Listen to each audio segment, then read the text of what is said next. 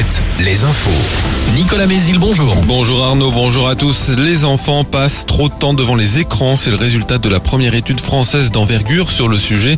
Les moins de deux ans passent près d'une heure chaque jour devant un écran alors que l'OMS préconise de ne pas les y exposer. Le tribunal administratif de Poitiers rejette les recours contre les 16 méga-bassines agricoles prévues en Deux-Sèvres, Charente-Maritime et dans la Vienne. Parmi elles, celle de Sainte-Soline. Les recours avaient été euh, engagés par euh, plusieurs associations de défense de l'environnement. Mais la bataille judiciaire se poursuit puisqu'un précédent jugement est déjà contesté en appel. Et ce matin, le GIEC des Pays de la Loire publie un rapport qui recommande d'interdire la construction de méga-bassines agricoles qui seraient remplies par pompage dans les nappes phréatiques. À Niort, les recherches pour retrouver le petit Marciano, un garçon autiste de 7 ans, se sont intensifiées hier. Une sandale appartenant à l'enfant a été découverte au bord de la Sèvre niortaise dans le centre-ville selon la Nouvelle République. La police a lancé un appel à témoins pour retrouver le jeune garçon disparu dimanche après-midi dans le quartier de la Tour Chabot. En Ille-et-Vilaine, décision du tribunal de Saint-Malo ce mercredi concernant le petit Hadès. C'est le prénom que ses parents lui ont donné à sa naissance en septembre.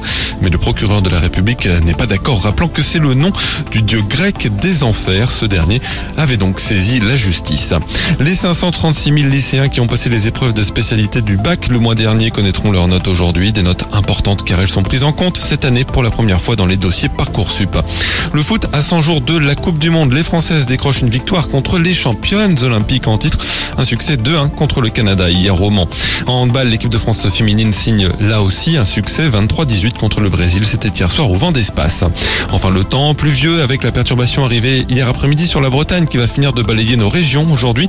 Elle laissera derrière elle un ciel agité avec quelques éclaircies entrecoupées d'averses, parfois orageuses, accompagnées de grésil dans l'après-midi et du vent qui se renforcera au fil des heures. Les maxi baissent nettement entre 11 et 14 degrés. Et puis Alouette, toujours plus d'invités. Marina Kay sera dans nos studios ce matin. Elle répondra aux questions de Nico et Julie et celles des auditeurs en direct entre 7h et 9h. Prochain flash à 6h. Très bonne matinée à tous.